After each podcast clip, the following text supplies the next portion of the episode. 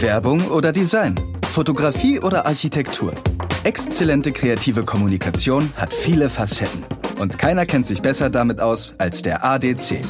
Die Mitglieder des Art Directors Club machen Nägel mit Köpfchen und verleihen jedes Jahr Nägel für die besten Projekte, Kampagnen und Designs. Freut euch in unserem ADC-Podcast auf regelmäßige und exklusive Insights, leidenschaftliche Diskussionen und offene Worte über Kreation und darüber, was die Köpfe dahinter über ihren Job und ihre Verantwortung denken. Nägel und Köpfe. Der ADC-Podcast. Euer Host Petra Neftel.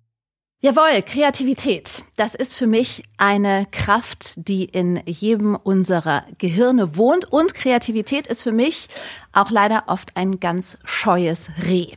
Ich bin Petra Neftel, ich bin Journalistin, ich bin Autorin, Gründerin bin ich auch, Mutter auch und Coach auch. Und ich bin super neugierig. Und genau mit dieser Neugier stürze ich mich jetzt auf zwei großartige Gäste, die zum Glück in Persona hier bei mir im Podcaststudio in Berlin sind. Ähm, die sind zwei personifizierte, sehr unterschiedliche Ausprägungen von Kreativität, würde ich sagen. Ähm, der eine, ein ganz toller äh, Lichtkünstler, Christopher Bauder, herzlich willkommen, äh, gerade hier in Berlin unterwegs mit einer Dauerausstellung Dark Matter. Ähm, wir werden über ganz vieles sprechen und natürlich auch über seinen Ansatz von Kreativität. Der andere Mitbegründer der Agentur Heimat, äh, muss man in Kreativkreisen wenig zu sagen. Er ist zuständig für die Kampagnen von Hornbach und äh, die sind ja äh, gefeiert und ausgezeichnet ähm, immer und immer wieder. Guido Heffels ist bei uns. Ähm, Guido, Christopher, ihr habt beide etwas mitgebracht. Fangt mal an, Christopher. Ähm, ja, also hallo erstmal. Ähm, ich habe hier so ein äh, schwarzes polygonales äh, Objekt dabei. Das ist eine Seilwinde. Ein polygonales ja, ist, Objekt. Genau, die Oberfläche ist so polygonal äh, gestaltet, ist aber eigentlich eine Seilwinde. Also ein Motor ist da drin. Hier unten kommt ein Kabel raus und an dem Kabel kann man beliebige Lichtquellen ähm, befestigen. Das Ganze bewegt sich dann hoch und runter über ungefähr sechs Meter und davon hängen wir dann so Hunderte oder Tausende an die Decke als äh, ähm, ja, so eine Anordnung und ähm, können dann eben über Computersoftware diese Lichtelemente, die da dranhängen, synchronisiert steuern. Also dreidimensionale Pixel im Prinzip. Jetzt äh, soll ja mitgebracht, also das, was du jetzt gerade in der Hand hältst, dieses Objekt, das soll dich ja ein bisschen vorstellen und ein bisschen etwas über dich sagen. Was sagt denn dieses äh, gigantische Ding über dich? Ja, das ist so die Idee, die mich von Studium bis heute begleitet hat und die eigentlich in jeder meiner Arbeiten drin steckt, immer noch. Also ich hatte im Studium diese Idee, also mir, ich habe äh, Gestalten mit digitalen Medien studiert an der Universität der Künste, also visuelle Kommunikation heißt das auch. Und äh, da war alles halt mit Screen, Maus, Tastatur und ich habe da verrückte Sachen im 3D-Programm gemacht, aber ich fand halt die Ausgabemöglichkeit über ein Screen total langweilig. Es war mir zu flach. Und ich mochte halt die ganzen Features, die eine 3D-Software mir eben bietet, dass ich Formen in Echtzeit im Raum verändern kann und das geht halt in der Realität nur schwierig. Und dann habe ich überlegt, wie kann ich diese Dynamik aus der 3D-Software in die Realität übertragen. Und damals hat man die Pixel noch gesehen auf seinen Screens. Also Pixel war äh, das kleinste Element, aus dem alles bestand, mit dem ich gearbeitet habe. Und dann habe ich überlegt, okay, wie kann ich dreidimensionale Pixel machen? Wie kann ich so leuchtende Kugeln dann irgendwie frei im Raum positionieren? Heutzutage würde man Drohnen nehmen wahrscheinlich, war da jetzt da nicht so verfügbar. Und auch das, die Idee, die ich dann hatte, das mit einer Seilwinde zu machen, gab es eben auch nicht. Und da bin ich dann auf die Idee gekommen, selber eine zu bauen. Und da äh, habe ich dann auch eine Firma gegründet, Kinetic Lights heißt die, und damit arbeiten wir heute noch und verkaufen das und vermieten das weltweit. Das ist also von dir gebaut.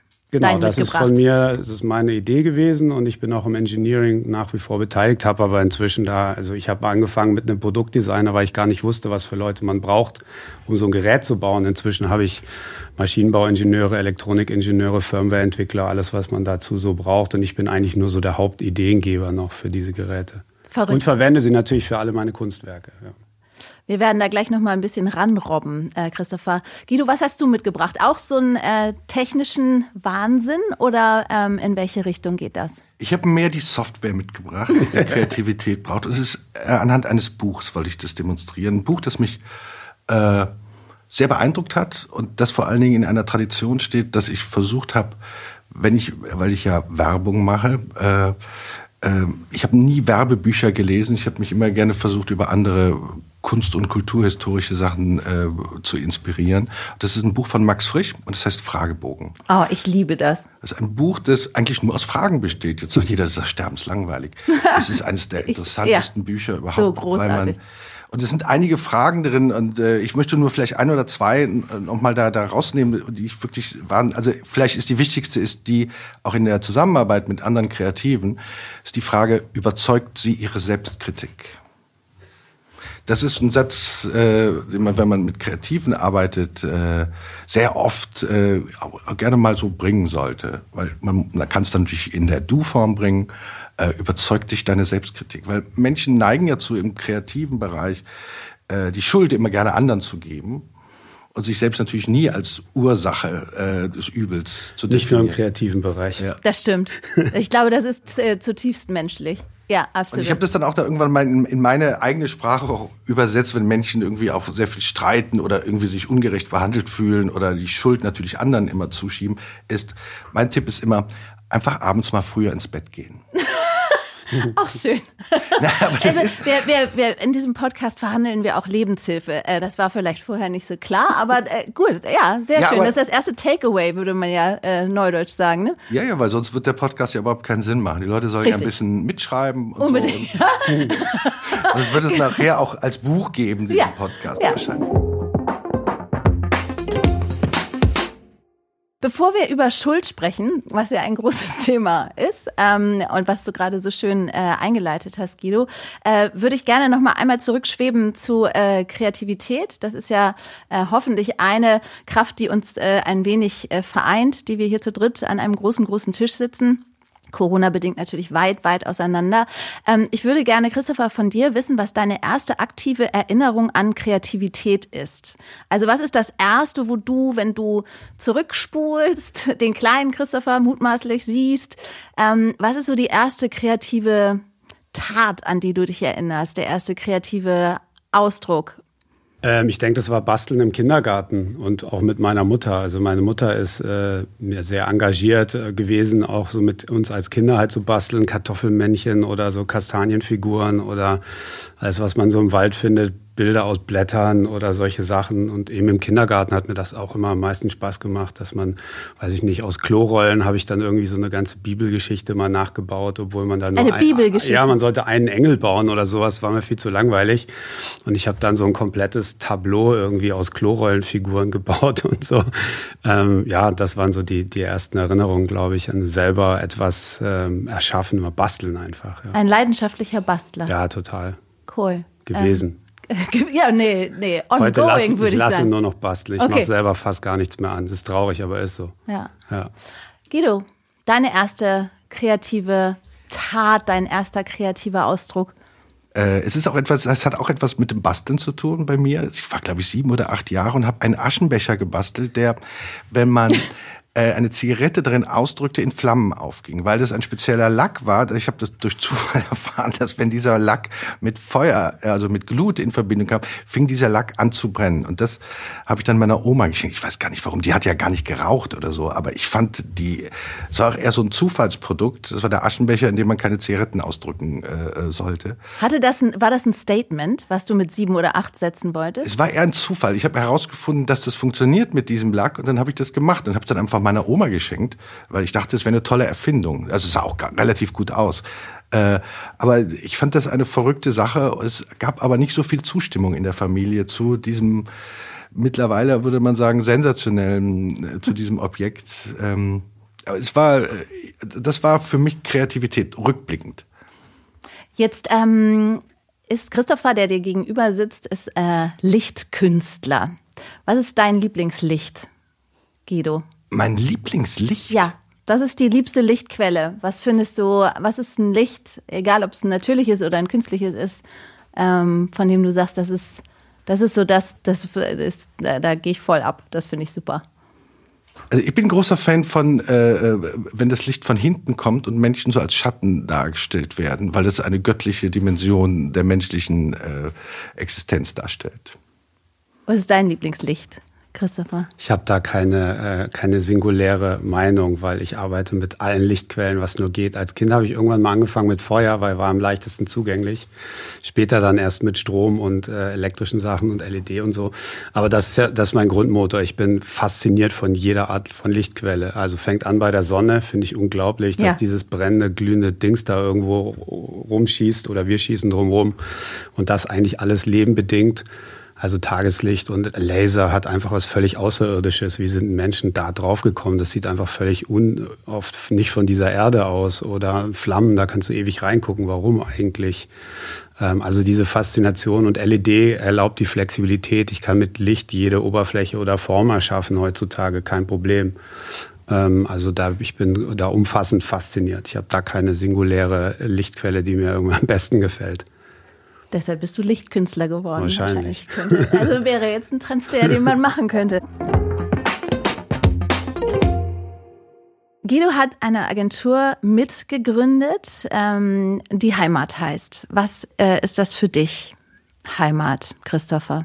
Heimat jetzt seine Agentur oder Heimat als, als Begriff? Äh, Heimat als Gefühl, Begriff. Heimat als Gefühl. Das, das Witzige war, ich habe mich erst als Deutscher gefühlt, also wenn man jetzt bei dem ursächlichen Begriff Heimat bleibt, als ich ins Ausland gegangen bin. Und ich wollte auch nie reisen. Ich war so ein schüchternes Kind und das war mir alles viel zu fremd und ich wollte nicht weg und so und ähm, war nie groß irgendwo, außer vielleicht mal in Frankreich oder in Italien im Urlaub ganz kurz. Und dann war ich hier im Studium und dann dachte ich, ja, das kann, das kann so nicht weitergehen. Die Welt ist so groß, man muss da irgendwie und habe mich dann angemeldet für so ein Auslandssemester und habe das auch bekommen. War nur ein Platz in den USA. Wo warst du in da? Chicago mhm. und dann war 9-11, als ich dort war. Und wir wurden evakuiert, weil neben uns das höchste Gebäude der USA stand, neben unserer Uni dort, der Sears Tower. Und dann habe ich deren Patriotismus mitbekommen, also wie die damit umgehen oder auch, dass die zum Trauern sich eine Amerikasocken anziehen oder, und Krawatten mit Amerika-Flaggen, was ich völlig abstrus fand und habe dadurch aber auch die Sicht auf mein Land neu erlebt, also wo ich eigentlich herkomme und wie klein das im Weltvergleich und Verbund eigentlich ist und aber auch wie sehr ich Deutscher bin. Ich wollte nie Deutscher sein, ich habe gesagt, ich bin so Weltbürger und mich interessieren hier die Leute nicht und so. Aber wenn man ganz viel reist, so wie ich, ähm, dann merkt man eigentlich erst, wie deutsch man ist und wie verbunden man dem ist. Also ich liebe das alles hier auch. Das Wetter und auch wenn es scheiße ist und so. Also Voll scheiße. Ich bin richtig typischer Deutscher. Das passt für mich alles. Also ich fahre gerne auch an Beach oder in die Wüste oder in den Urwald. Aber ich freue mich dann wieder nach Hause in die Heimat zu kommen. Schön. Guido, was für dich Heimat? Das ist natürlich in erster Linie natürlich mal die Agentur. Äh, ist das so? Also da, vom Gefühl? Ja, also das, wir haben ja diesen Agenturbegriff äh, damals geprägt äh, zu einer Zeit, wo man so Begriffe, wo man Heimat gar nicht sagte. Mhm. Also ja. deshalb war das auch erstmal für viele Menschen in der, Agent, in der Agenturwelt äh, ein bisschen seltsam oder fast äh, gefährlich, sagte jemand, mhm. eine Agentur so zu benennen. Äh, wir fanden das aber relativ naheliegend, denn Kunden wollen ja immer wissen, wo man hingeht. Und unsere Frage war immer, woher kommst du? Denn nur so bekomme ich eine Linie von A nach B, die in eine Richtung zeigt, weil sonst ist alles ja irgendwie halbwegs richtig und halbwegs falsch. Äh, und das war die Auseinandersetzung mit dem Heimatbegriff, weil wir dachten, es ist an der Zeit, dass wir mal nicht eine Agentur werden, die so Agenturgründernamen in Reihe mit Komma oder Schrägstrich, sondern dass das irgendwie mal neu definiert wird. Und vor allen Dingen als Plattform für Menschen, die auch selber Heimat werden wollen oder sein wollen, statt eben immer das Gefühl zu haben, ich arbeite für Gründername A, Gründername B, etc. pp. Und das fanden wir sehr modern. Äh, und durch diese Diskussion in der Branche, wenn man sie so nennen will, äh, haben wir gemerkt, das ist eigentlich eine tolle Art von Kommunikation, denn wir haben eigentlich nicht viel gemacht, aber alle sprechen mit äh, sprechen über uns, äh, weil dieser Name da irgendwie äh, so ein bisschen nicht ganz ins Raster passt. Und vor allen Dingen, und das fanden wir toll, junge Menschen fanden es super, ältere Menschen fanden es ein bisschen gefährlich. gefährlich ist ja jetzt erstmal auch äh, spannend. Ne? Also klingt ja zumindest erstmal nach, einem, nach einer attraktiven Anziehung. Ja, aber es ist eher gefährlich. Oh, also äh, äh, klingt das nicht ein bisschen so nach irgendwie den nicht so glorreichen 30er hm. und 40er Jahren in unserem Land?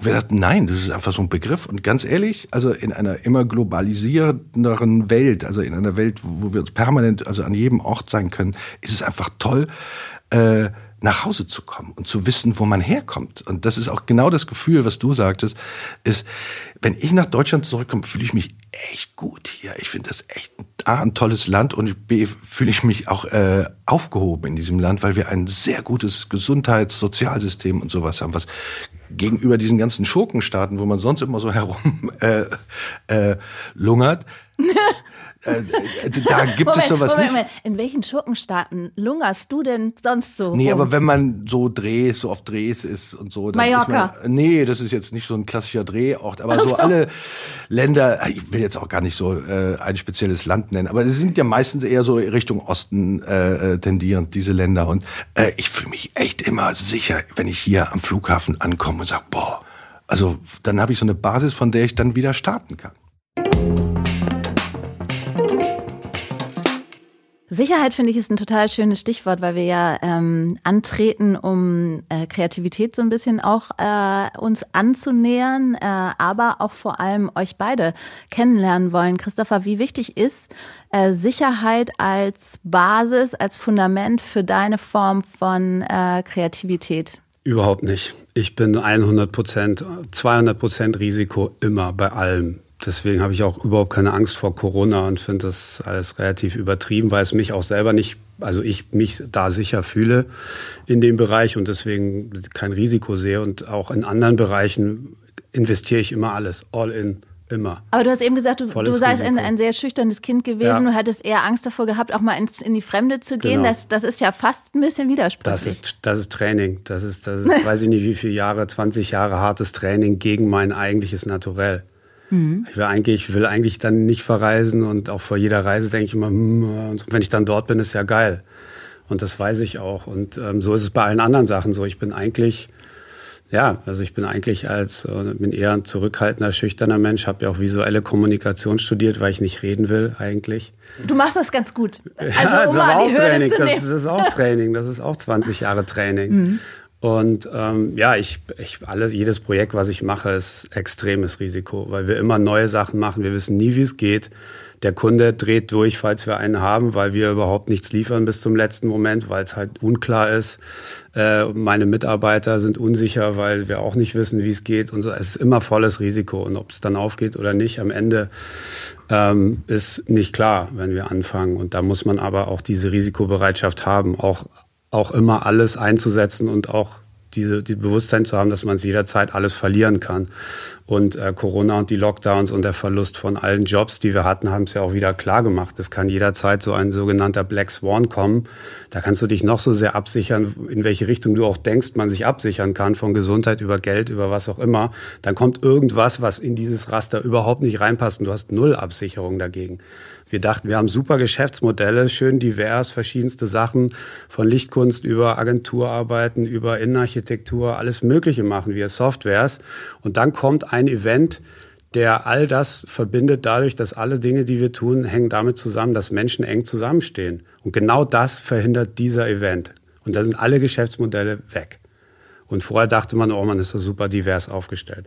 Und aber dieses Risiko, einzugehen und damit äh, da immer maximal zu spielen, dass dadurch kannst du halt natürlich auch Ergebnisse erzielen, die äh, um Unendliches höher sind als jemand, der dieses Risikobewusstsein halt nicht hat. Also Erfinder, glaube ich, und die vorangehen, haben immer volles Risiko und es macht ihnen nicht so viel aus wie anderen Menschen, glaube ich. Guido, wie siehst du das? Ähm, ist Sicherheit eher versus Kreativität oder ist es eine Voraussetzung für dich für Kreativsein, für, für Quersein? Ich glaube, äh, Sicherheit äh, ist ein schlechter Ratgeber, weil man sich eben, wie der Begriff eben sagt, auch sicher fühlt. Und ich finde immer, großer Teil meines Jobs ist es äh, nicht nur bei mir selbst, sondern auch bei allen, allen anderen, äh, die Angst zu äh, kontrollieren. Das heißt, die Angst zu versagen, die Angst, es nicht in dieser Deadline zu schaffen. Und das ist ein sehr, sehr guter Antrieb, um kreativ zu sein, nämlich und vor allen Dingen die Angst, irgendwie nur Mittelmäßigkeit produziert zu haben am Ende, wo der Kunde sagt, super, finde ich toll, äh, mach mal. Dann denke ich, ja, kann doch irgendwas nicht ganz so stimmen. Und so. Ich glaube, wir müssen, äh, auch wenn es um Kreativität im Gesamten geht, äh, müssen wir gucken, dass wir auch als Lehrende oder als äh, Führende innerhalb von Agenturkonstellationen auch ein bisschen mehr so ein Störfaktor werden, dass die Leute nicht einschlafen. Das ist ein wichtiger Aspekt der Kreativität, denn äh, wenn man so fällt und wenn man permanent angegriffen werden kann, ist das, äh, oder wenn man äh, die Sachen an die Wand fahren kann, wird man alles dafür tun, dass es nicht so wird dass man das vermeidet, dass man äh, etwas an die Wand fährt. Und das finde ich toll. Ich finde auch nach wie vor, ich mag es nach wie vor, vor Präsentationen nicht schlafen zu können. Äh, äh, ich habe mir auch nie ein großes Problem äh, damit gemacht, dass man manchmal vielleicht länger als, äh, also außerhalb der Kernarbeitszeit in der hm. Agentur hm. ist, weil so habe ich diesen Job, den wir da haben, den ich einen der schönsten der Welt finde, äh, nie verstanden. Das ist, äh, es hat ein Freund von mir mal gesagt, der hat gesagt, wenn du einen Job hast, der dir Spaß macht, brauchst du nicht zur Arbeit zu gehen. Und das fand ich einen sehr schönen Satz. Das hat mir echt geholfen, weil es stimmt auch. Also ich kann ja nicht morgens um neun Uhr und dann glauben, dass ich bis 18.30 Uhr in einer Agentur oder wo auch immer kreativ sein kann. Das ist ein, ich finde, mein Job, so wie ich ihn verstehe, ist ein 24-Stunden-Job äh, und der macht mir echt Spaß, weil er hält mich auch echt wach.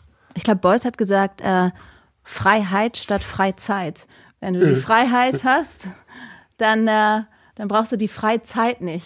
Das sondern dann ist das, ist das, äh, dann, dann hast du all in quasi. Das sind natürlich sehr gefährliche Sätze, die aus einer anderen Zeit kommen, finde ich. Da kommt heute natürlich der Betriebsrat und sagt, hör mal, Menken hier, was hast du denn da gesagt? Also man muss natürlich auch in der heutigen Zeit so ein bisschen aufpassen, was aber auch toll ist. Aber ich finde auch, das ist auch interessant, je enger äh, die Deadline ist oder je geringer oder je äh, geringfügiger der Rahmen ist, in dem man sich bewegen kann, desto kreativer wirst du.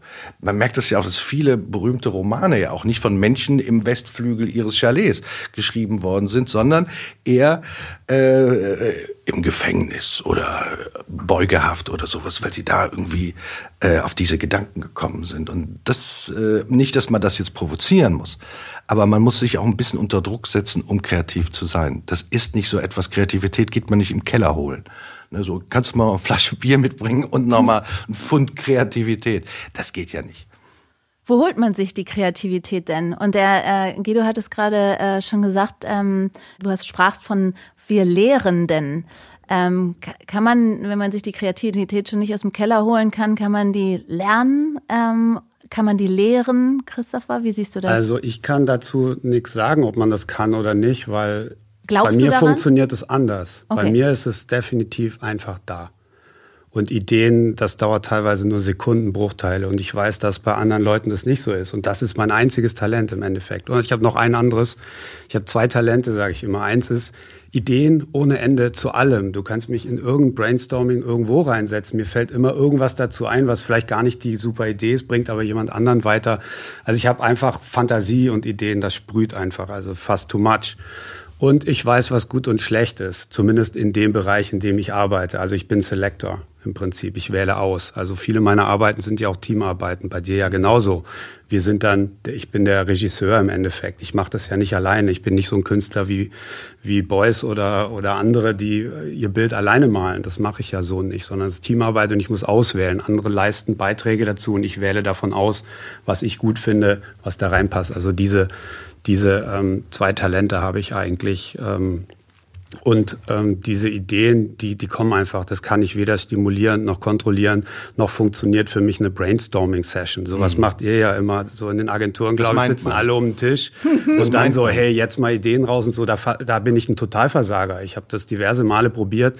Ich funktioniere überhaupt nicht in so einem Gruppen-Brainstorming oder so. Ich kann mir das Briefing da mitnehmen, dann gehe ich weg und dann kommen meine Ideen. Und dann meistens auch überhaupt, überhaupt nicht, wenn ich im Studio bei uns bin, sondern unter der Dusche, wenn man nichts zu schreiben dabei hat oder äh, weiß ich nicht, wo es halt immer nicht passt, aber da, wo man halt entspannt ist. Sobald ich mich entspanne oder im Urlaub, muss ich tonnenweise Sachen aufschreiben, weil dann kommen natürlich die Ideen.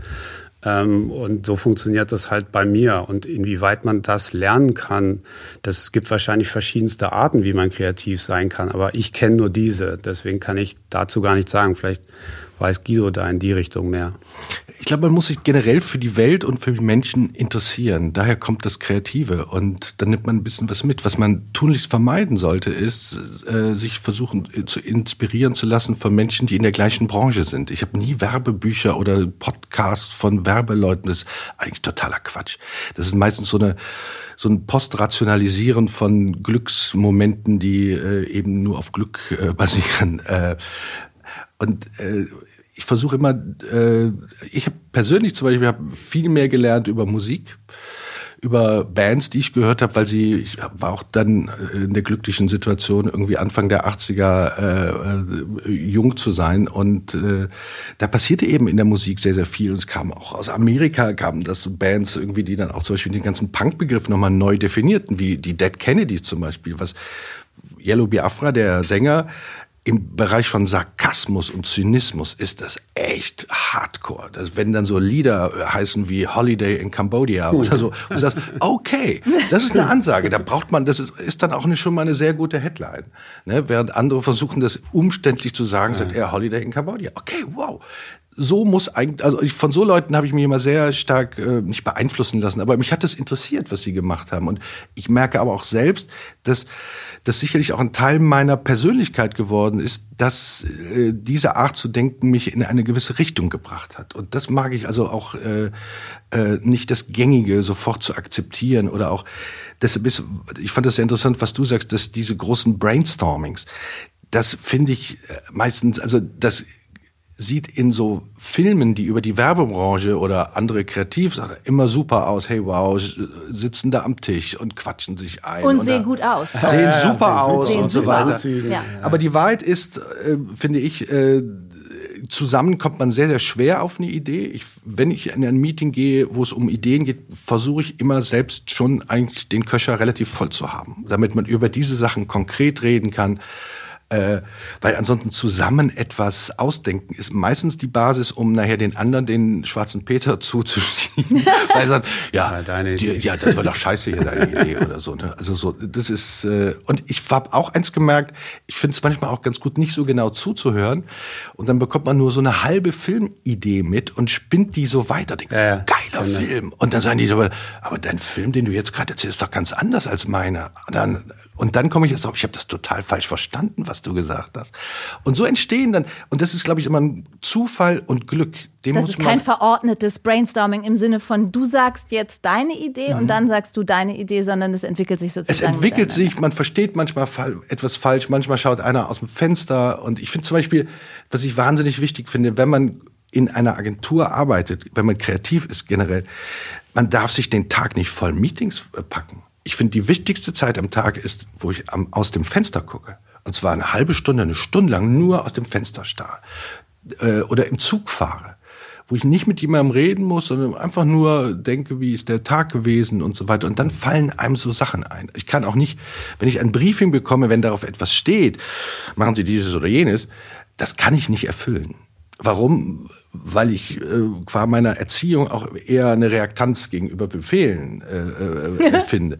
Und wenn man aber die Briefings, also das, worum es geht, in seinen Hinterkopf packt und das ein bisschen in den Tag mit hineinschleppt, kommt man abends ist, sagt man abends plötzlich, ich habe da eine sehr gute Idee zu diesem Thema. Warum ist das besser? Weil es nicht so verkrampft ist. Das ist, das ist bei dir ist es äh, Loch in die Luft gucken, bei dir ist es Duschen, aber es ist ja äh, letztlich ne same same, also heißt äh, nicht fest äh, auf jetzt etwas hm. fixieren und fokussieren, ja. sondern frei machen, ne? Nicht eng sein, sondern weit, oder? Das ist ein bisschen so wie mit Verdauungsstörungen. Auch schön. Nein, weil, nee, weil, weil man kann das nicht erzwingen. Wenn der Darm einfach träge ist, dann kommt es nicht raus. Das ist dann man kommt maximal eine sehr verkrampfte Lösung heraus. Aber wenn man das ein bisschen lockerer sieht, dann äh, äh, dann merkt man den Ideen auch die Leichtigkeit an. Ja. Ja. ja, ich finde ja, es kommt ja noch was dazu. Es sind erstmal die Ideen, dann kommt ständig Zufall dazu. Mhm. Zumindest bei mir ist das so und ich gebe das auch ganz offen zu. Viele sagen ja gar nicht, hey, da bin ich zufällig irgendwo vorbeigegangen und da war das so und dann habe ich einfach, was ist ich, mhm. was das und das draus mhm. gemacht. Ähm, es wird ja immer so getan, als wäre so diese gottgegebenen Ideen und das mhm. von Anfang an klar und ja. so haben wir es dann auch gemacht. Ja. Ich bin da ganz offen, so ist es nicht. Denn man hat Ideen, tausend Schnipsel, verschiedene Sachen, schreibt die auf, andere auch noch Ideen, auch noch dazu. Dann gibt es irgendwelche Zufallsergebnisse. Du gehst in die Küche und weiß ich nicht, siehst da irgendeinen Fleck auf dem Boden und der inspiriert dich, keine Ahnung, ja. irgendwas. Und der, der dritte Faktor, der ganz wichtige ist Selection, Auswahl. Da muss einer sein, der dann daraus die ganzen guten Schnipsel auswählt und etwas daraus macht, also sozusagen der Regisseur davon. Und das ist auch total wichtig. Ich war schon in solchen Brainstormings und dachte, wow, da sind doch geile Ideen. Ich hatte eine geile Idee und der hatte auch eine. Und am Ende war es dann aber nur so ein Ego-Ding, dass halt irgendeiner seine Idee durchdrücken wollte. Und ich bin da immer ganz passiv. Wenn irgendeiner sich groß macht, mache ich mich klein. Und dann wurde halt diese Idee genommen, wo ich dachte, das ist doch scheiße. Da waren doch andere Ideen, die waren super. Wenn man die selected hätte, wäre unser aller Endergebnis, mit dem wir uns ja alle schmücken, wäre viel besser gewesen. Also das ist halt auch ein wichtiger Punkt, diese Selection. Also ganz wichtig bei mir, bei meinen Arbeiten, das habe ich ja vorhin schon gesagt, ich habe 30 Mitarbeiter. Viele davon sind auch kreativ. Die sind auch eigentlich irgendwie Künstler oder kommen aus dem Musikbereich, sind aber bei mir als Programmierer, arbeiten an den Shows mit und die haben dann auch Ideen. Ich habe irgendwie ein Storyboard gemacht, die programmieren das irgendwie runter und wir gucken da so drauf und denken, okay, also richtig geil ist diese Stelle noch nicht. Und dann, ja, ich habe mal das gemacht und dann zeigt er mir seine Idee dafür und ich denke so, na, wie geil ja komm, bauen wir ein. Und am mhm. Ende steht ja auch trotzdem mein Name da drüber. Also wo ist das Problem? Und das ist halt, finde ich, auch wichtig, andere Ideen zuzulassen, andere äh, Zufälle zuzulassen, das alles, alles zuzulassen mhm. eigentlich. Nur fürs Ergebnis und nicht fürs Ego, sondern äh, wenn man, wenn man äh, was Kreatives oder was Künstlerisches erzeugt, bei euch ja wahrscheinlich noch viel mehr, der Kunde muss doch happy sein, das muss doch geil sein. Da ist doch völlig unwichtig, wer am Ende jetzt welche Idee da dazu gegeben hat. Zumindest bei, bei uns ist das so. Du arbeitest ja sehr frei und du hast ja eben gesagt, also manchmal gibt es einen Auftraggeber im weiteren Sinne und manchmal eben aber auch nicht. Mhm. Ähm, dann bist du derjenige, der kuratiert, welche Schnipsel am Ende zur Idee werden. Das ist ja im Werberumfeld in der Regel doch auch eher anders, oder Guido? Da äh, könnt ihr ja nicht alleine kuratieren und sagen so, also das ist jetzt, da sind die Schnipsel, aus denen äh, entsteht die Kampagne oder der Film, sondern ähm, im Zweifel sagt ja äh, dann derjenige, äh, äh, der den Auftrag gibt, sagt ja äh, ja oder nein. Wenn man gut ist in diesem Beruf, in dem wir da uns befinden, dann sagt der Kunde meistens am Ende, ja, finde ich super.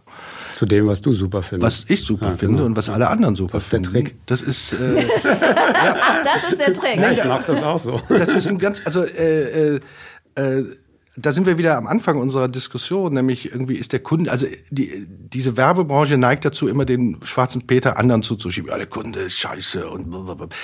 Ich finde immer, fang bei dir selbst an. Fang bei dir selbst an. Ist deine Idee richtig illustriert worden? Hast du das anständig rübergebracht? Hast du empathisch den Kunden äh, auf deine Idee, äh, zu deiner Idee geführt? Äh, und wenn das nicht der Fall ist, weil die, viele Menschen denken ja immer, weil man wenn man eine Kampagne macht, das dauert zwei, drei, vier Wochen, keine Ahnung, irgendwie sowas.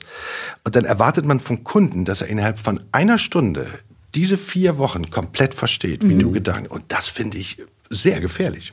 Mhm. Um Weil überfordernd, oder? Natürlich. Also man muss doch auch mal die Menschen so ein bisschen teilhaben lassen. Und ich finde, was ich ganz oft mache in Präsentationen, ich präsentiere Sachen und dann sage ich, jo, und dann habe ich nochmal nachgedacht und dann habe ich gemerkt, das ist ganz großer Quatsch, was ich Ihnen gerade erzählt habe. Und das sind sind wir zu folgendem Ergebnis gekommen.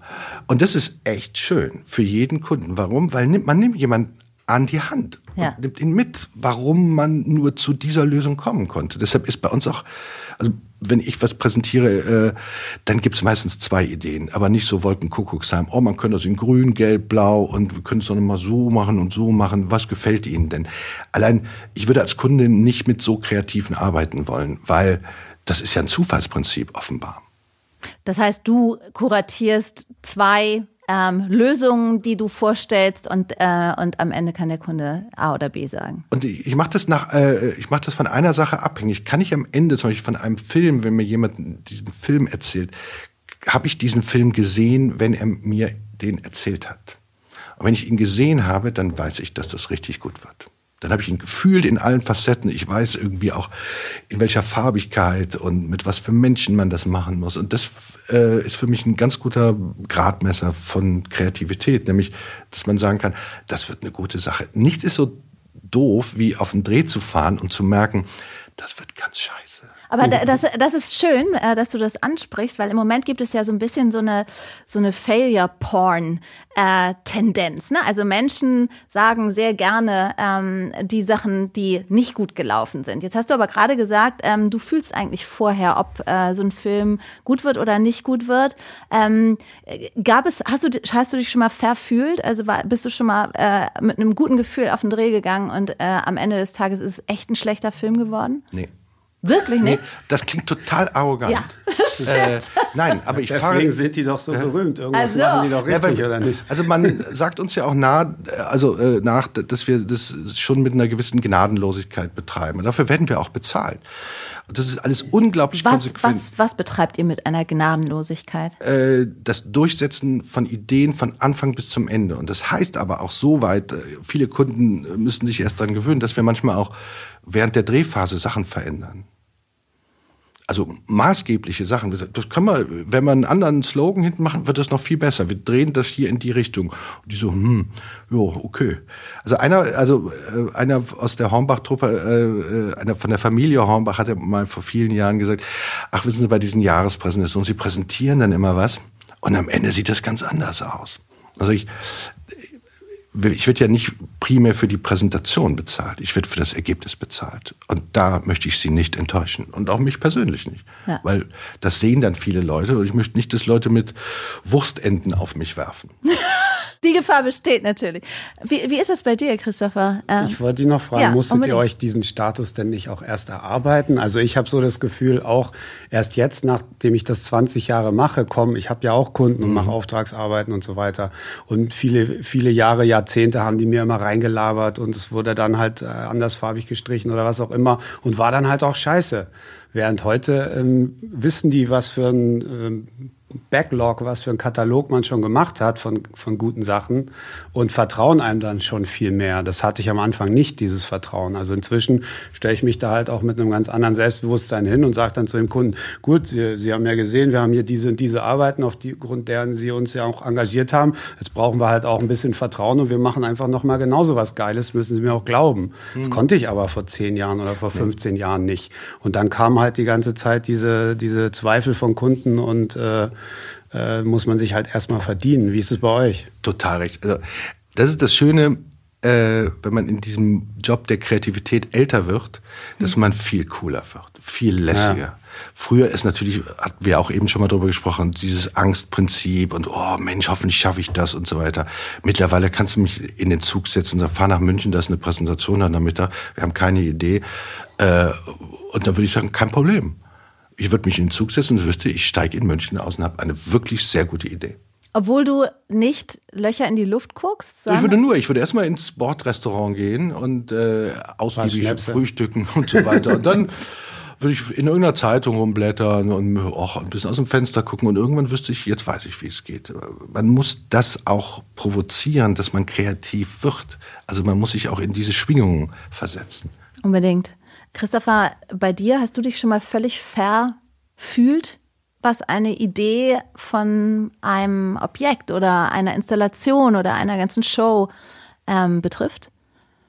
Würde ich auch Nein sagen, weil ich genau wie Guido wahrscheinlich auch schon vorher weiß, ob es gut oder scheiße ist.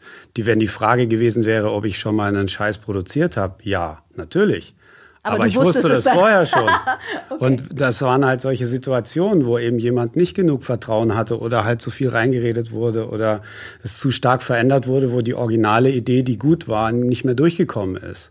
Und äh, ja, ich habe auch schon Arbeiten gemacht, die waren jetzt auch, ich wusste schon vorher, dass die nicht spitzenmäßig sind, aber trotzdem sehr gut oder gut.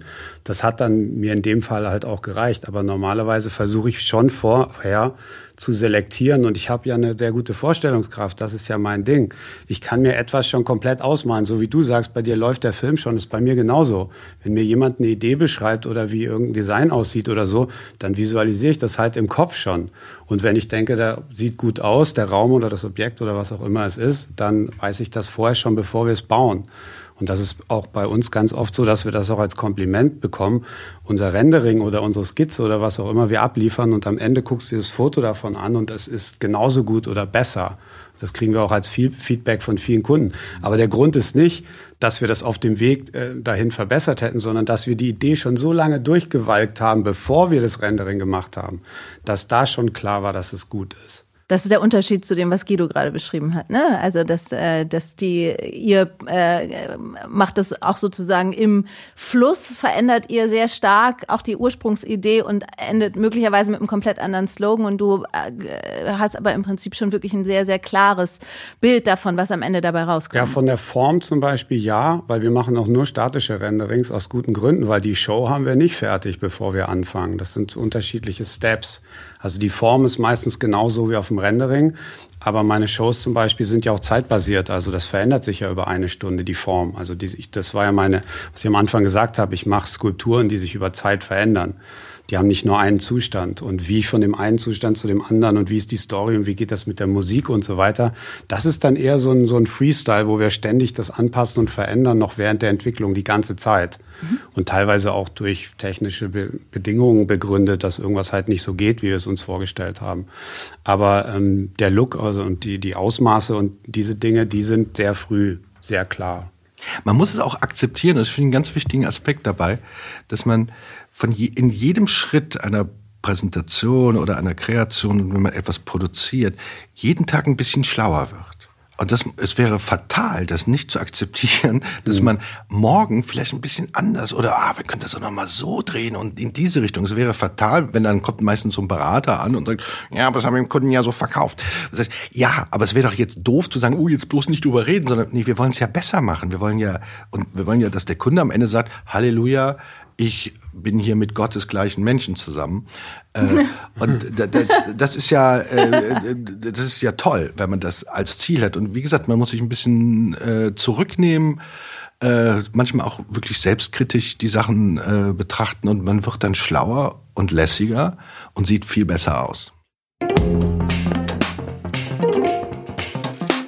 Kreativität und Eitelkeit, Guido, gehört das zusammen? Natürlich. Warum? Natürlich. Also äh, äh, man gibt sich ja auch gerne der Illusion hin, dass man nicht ein bezahlter Kreativer ist, sondern dass man eigentlich Künstler ist in dieser Werbebranche. Und es hat natürlich immer was mit Eitelkeit zu tun. Man möchte schon, äh, dass andere Leute das gut finden und so weiter. Es wäre auch fatal zu sagen oder auch gelogen zu sagen, das interessiert mich gar nicht. Natürlich interessiert dich das.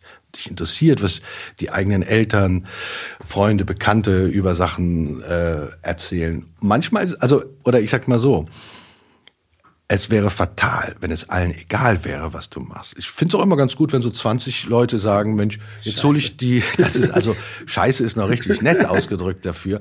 Und die anderen sagen, Halleluja. Das ist toll, das ist ein super Ergebnis. Selbst 50-50 fände ich super, weil es würde ja heißen, dass die Hälfte der Bevölkerung, der Weltbevölkerung, äh, die Arbeiten sensationell findet. Die anderen finden es nicht so gut. Aber gut, die können wir ja auch als Zielgruppe außer Acht lassen. Die blendest du aus? Natürlich. Äh, selbstverständlich. Mhm. Christopher, wie ist das bei dir? Wie, wie schätzt du das ein? Gehört das zusammen, äh, Kreativität und Eitelkeit? Naja, Eitelkeit ist ja so ein negativer Begriff. Also wofür macht man das alles? Oder wofür macht man überhaupt irgendwer was? Von der Krankenschwester bis zum Künstler du möchtest Feedback haben, du möchtest angenommen werden, du möchtest, dass die Menschen das gut finden, was du machst, völlig unabhängig davon, ob das kreativ ist oder nicht. Also da, wenn das hat jeder, dann ist jeder eitel, weil er möchte wahrgenommen, bestätigt, äh, gelobt werden und so weiter. Ich sehe es aber gar nicht so negativ, sondern das ist ja mein Brot und mein Antrieb. Also es gibt sicher Künstler, denen ist es völlig egal, ob irgendwer ihr Bild jemals sieht, ob es gut ist, schlecht ist, nur für sie. Also so bin ich auch nicht. Also in dem Sinne dann auch eitel, weil ich mache meine Arbeit, um sie zu zeigen. Ich mache aber keine Arbeit und passe sie an, weil ich dann denke, sie gefällt irgendjemandem besser. Das mache ich nicht. Ich mache genau das, was ich will, so wie ich es will und wie ich es gut finde. Hoffe natürlich aber trotzdem, dass Leute das auch gut finden und dass ich dafür Feedback bekomme. Und ich versuche mir aber abzutrainieren, das zu wichtig zu nehmen. Zum Beispiel mit meiner derzeitigen Ausstellung auf Google kann man ja Sterne vergeben und Bewertungen schreiben. Und die Leute sind ja echt knallhart heutzutage. Und ich lese mir auch die ganz schlechten bewusst durch und versuche mir aber auch abzutrainieren, das zu wichtig zu nehmen und mache mir Statistiken, wie viel Prozent das eigentlich sind, weil dieses Negative auch immer so stark hängen bleibt und dann ist man in seiner Eitelkeit gekränkt, weil irgendeiner hat was Schlechtes gesagt und dann muss man sich ganz bewusst auch wieder die guten Kommentare durchlesen, weil es ist ja die viel größere Menge. Also ich glaube, wir haben 96 Prozent fünf Sterne und dann gibt es vier Prozent ein Stern. Und die sind natürlich knallhart und schreiben solche Artikel, warum das alles scheiße ist und so weiter. Die, die es gut finden, schreiben nur, war super geil und geben fünf Sterne.